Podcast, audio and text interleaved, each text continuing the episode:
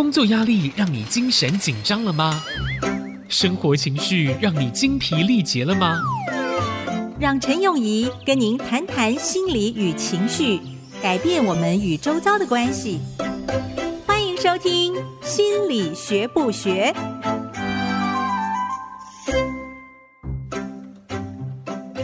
各位听众，大家好，欢迎收听《心理学不学》，我是陈永仪。你今天好吗？我今天一早起来，好像就在不知道在赶什么似的，跑来跑去的，然后就一直迟到。到现在进了录音室，要好好的喘一口气，然后把这个心思意念拉回到这个地方来。那我要真的是谢谢呃许多的听众朋友听到我的心声，有经过。不同的方式跟我呃互动，让我多了解一下呃我们的听众朋友，我是非常非常的感激，也很珍惜。不知道大家喜欢看神话吗？我是从小不太爱看神话的哈，从东方的《封神榜》啦。呃，到了西方的什么希腊神话啦，我好像就是没有那么很大的兴趣可以投入。但是知道希腊悲剧的呃一些听众朋友，可能对于这个伊底帕斯的故事非常的了解。伊底帕斯的父母原来是一个国家的国王跟皇后。当初呢，在伊底帕斯生出来之前，就有预言家跟这个国王说。你将来啊，千万不能够有儿子，因为在你的命中注定，如果你有儿子，他将来会把你给杀了，而且会娶你的皇后。那这个国王在伊底帕斯生出来之后，就想到了这个预言，觉得心里面忐忑不安，就把伊底帕斯在婴儿的时候呢，叫人把他送出去到野外，去把他放在那边，让野兽啊把他吃掉，啊、就算了。结果伊底帕斯呢，就刚好在野外被一群牧羊人找到了，辗转的呢被送给邻国的国王跟皇后。在他成长的过程当中，也听到了一个预言，预言中他将亲手的把他父亲杀死，并且娶他的母亲，自己被这样子的讯息吓到了，所以他就决定。离开他的国家，因为他以为他的养父养母哈是他的生父生母，所以他想说，我就离开这个地方，避免这个预言成真的机会。所以他就回到了邻国，结果在路上的时候呢，就碰到了一群贵族的队伍。那他自己也是贵族长大的，只是在邻国的贵族长大。所以在当他被对方叫说“哎，走开，让路”的时候，他也是气不过哈，咽不下这口气，就跟对方起了争执。然后呢，结果就把对方呃杀死了。他就杀了人之后，就也是很害怕，就赶快跑走了，跑到他的邻国，就是原先他的国家。结果到了那个国家之后，就听国民说：“哎呀，我们的国王被人家杀死了。”过程之中呢，他是真的就是很意外的，真的是亲手把他的父亲杀死了，但他自己并不知道。那到了邻国，到回到了他本国之后呢，他的国家又碰上了一个问题，就是有一个怪物，就是希腊神话里面这个很有名的 Sphinx，呃，狮身人面的怪物，在他的国家里面到处杀人，然后出了一道谜题，说如果有人把这个谜题解出来，我就不再杀人。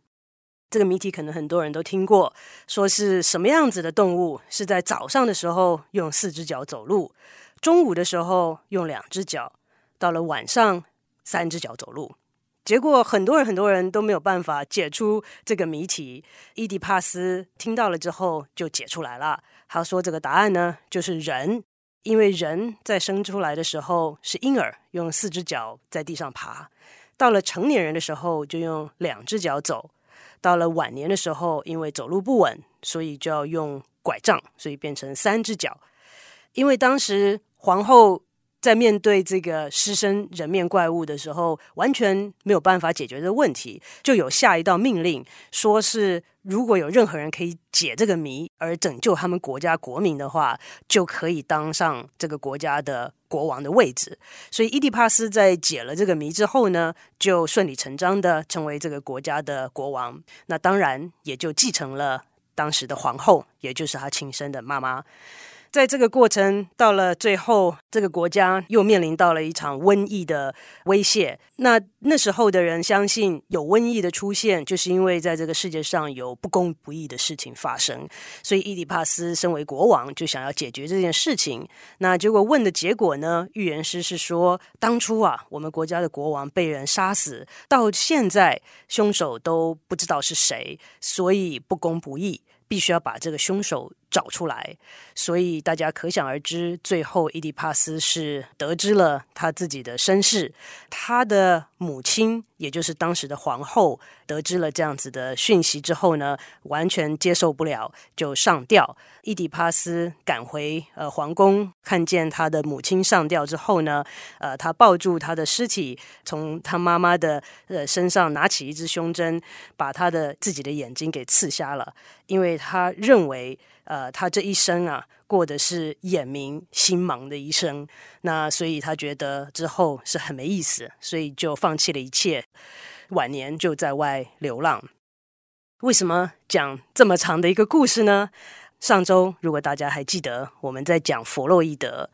弗洛伊德呢，借用了希腊悲剧的主角伊底帕斯，用他的名字来形容一个弗洛伊德理论里面很重要的一个概念，就是恋母情结。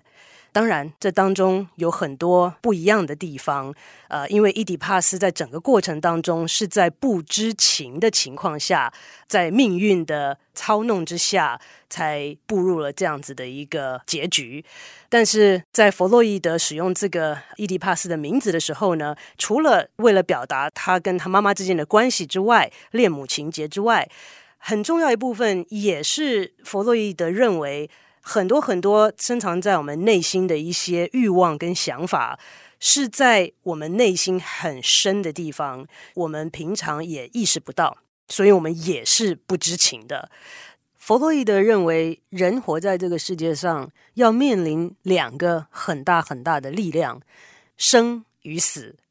他所用的字是 eros and thanatos。eros 就是生。那生其实大家之后在听到弗洛伊德常常会讲到说，哦，他讲很多东西都跟性有关，包括恋母情结。我们讲恋母情结是比较修饰过的词汇哦，弗洛伊德讲的是非常实际上的东西，就是发生性关系。所以 eros 就是生，因为生的本质是什么？你必须要能够繁衍后代才是生的意义啊。另外一个力量是因为我们在这个环境当中要生存下去。要有竞争性，那有的时候就必须到了你死我活的状态，所以攻击对方或者是破坏的能力叫做 thanatos，就是死。所以人在一生当中就是在这两种力量之间徘徊，这两种力量也是驱使我们向前跟主导我们的行为的主要的力量。但是这些赤裸裸的生与死，是很难被我们这些文明的人在意识当中所接受，所以许多的东西是放在潜意识或者是无意识里面。这就是为什么弗洛伊德的理论在现代人的眼中常被判定为不科学。怎么个不科学呢？我们休息一下，回来继续。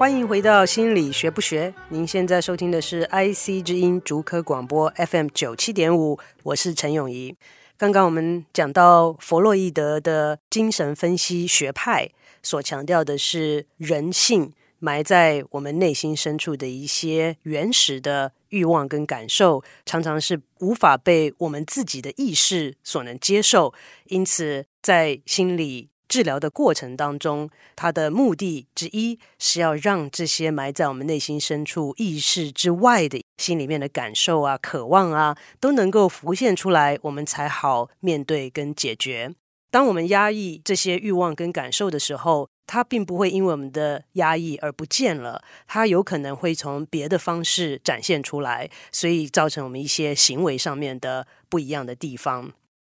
在我们今年年初节目一开始的时候，有提到心理学跟科学之间的关系。科学是什么呢？科学很重要的部分是客观、可以看见、可以测量的东西。所以在弗洛伊德的学派，虽然在理论上让我们觉得可能有一些共鸣吧，但是在科学的角度上来看，至少在目前为止，还没有办法用科学的方式来验证弗洛伊德精神分析学派的理论的。因为试想，今天如果有人跟你说，其实啊，你根本就是恋母情结，那你心里觉得没有啊？我不觉得我有这样子的倾向。那请问，用科学的方式如何验证你的内心深处到底有没有恋母情结的倾向呢？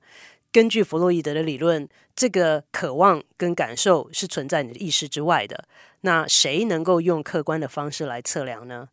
当然，现在我们有很多的科技上的发展，包括了呃脑造影啊、核磁共振啊、脑波啊、生理的反应啊这些等等，对于迈向这样子的目标是有帮助。但是到目前为止，还是没有办法有效的用科学的方式可以验证弗洛伊德的理论。因此，在心理学学习的课程里面，有些人决定根本就几乎不谈弗洛伊德了，因为觉得科学是没有办法验证的。那有些谈弗洛伊德，但是呢，嗯，对于他的批评，呃，胜于支持。那我个人的感觉呢，弗洛伊德的想法有他可取之处，但是以科学的角度来讲，目前来讲是没有办法验证的。这个是呃目前的状况。其实很多的理论都有它的时代背景在里面。有些人讲到弗洛伊德呢，是说弗洛伊德当初所生长的时代背景是在第一次世界大战当中，所以他看到很多东西是看到了人性很丑恶的一面，呃，破坏力啦、攻击性啦、互相残杀啦等等，因此造成他想到人性当中的破坏的一面，也就是死亡 （Thanatos）。在他的时代当中，也是一个非常压抑的时代，特别是在性方面，是在社会当中非常不被公开认可跟讨论的东西。当然，在我们现在的时代当中，也没有说特别的被公开讨论跟认可。可是，相较于当时的状况来讲，程度上面差很多。那有些人也有批评弗洛伊德，其实是很重男轻女，把很多的东西都以这个男生的角度来看这个世界。那他当初所提出的恋母情结之后，就被一些人批评说：这难道女生就没有一些类似的情节吗？嗯，在弗洛伊德本身的理论里面，他确实是没有特别提到女性，但是在弗洛伊德之后。呃，有他学派的延伸，叫做后弗洛伊德派 （Neo-Freudian），是由他的学生们所继续延续下去的。他的学学生荣格就有提出恋父情结的概念，那他也是用希腊神话里面的一个主角做恋父情结的名称，是叫 Electra Complex，中文是厄勒克特拉情结。那现在呢，大家都简称为恋父情结。既然有这么多的东西，根据弗洛伊德的理论，都藏在我们的意识外跟内心的深处，那有些什么样的机制来避免它浮现到我们的意识内呢？弗洛伊德派有主张一个机制，叫做防御的机制 （defense mechanism）。那他有讲到很多很多不同的防御机制，来帮助我们在意识外的情况之下。把一些内心深处的想法、感受啊，转换成我们可以接受的形式。譬如说，今天如果有一个小朋友在学校被老师骂了，他心里面觉得很不服气，但是呢，不尊重老师，甚至去质疑老师，想要骂老师，都是不太能够接受的行为，感觉像是不太道德的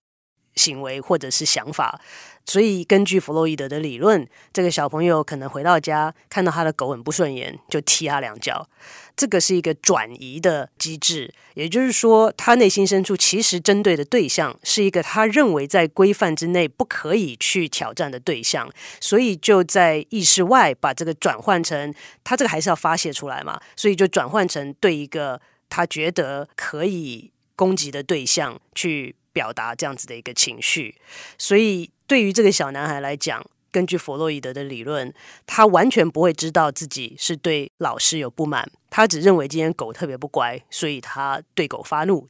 在这样的情况当中，他可以保护到他内心深处自己可能不能接受的一个情绪，就是对于师长有不尊敬，甚至产生攻击的意念。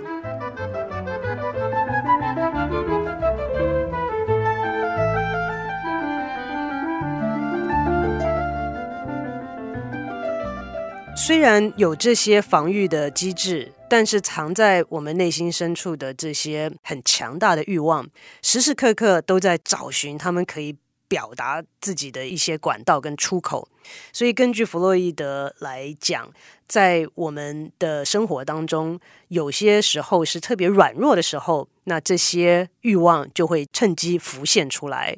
譬如说，在我们感觉特别疲累的时候，如果你今天很累的时候，有时候我们会讲错话，你想要跟同事讲说，我等会儿要去找老板，你讲成说我等会儿要去打老板。这个时候，弗洛伊德会讲说，哎，其实没有意外哦，人世间是没有意外的。你这个时候是因为特别的累，所以呢，你的潜意识或者是无意识里面的一些真实的想法会跑出来。那这个是弗洛伊德上讲的 Freudian slip，好，就是弗洛伊德讲的不小心露出来了你内心深处的感受跟想法。另外一个时候是在我们睡觉的时候，本来就意识非常薄弱了。在睡觉的时候，大部分人希望哈睡得好的话，应该是无意识的时候。那这个时候，我们内心深处的一些欲望，可能又会有机会浮现起来。那这时候就是经过我们所做的梦来表现出来了。根据弗洛伊德的理论，这些梦不会赤裸裸的呈现在我们眼前哦。好，所以说今天一个有恋母情结的小孩，不会在梦中梦到他跟他妈妈，而是会我们的心里都会保护我们，我们的心里都会呃经过一些修饰，才把他从我们的梦里面呈现出来。弗洛伊德写过一本很长的书，很厚的书，叫做《梦的解析》，在里面很详细的解释梦到什么东西代表什么意义，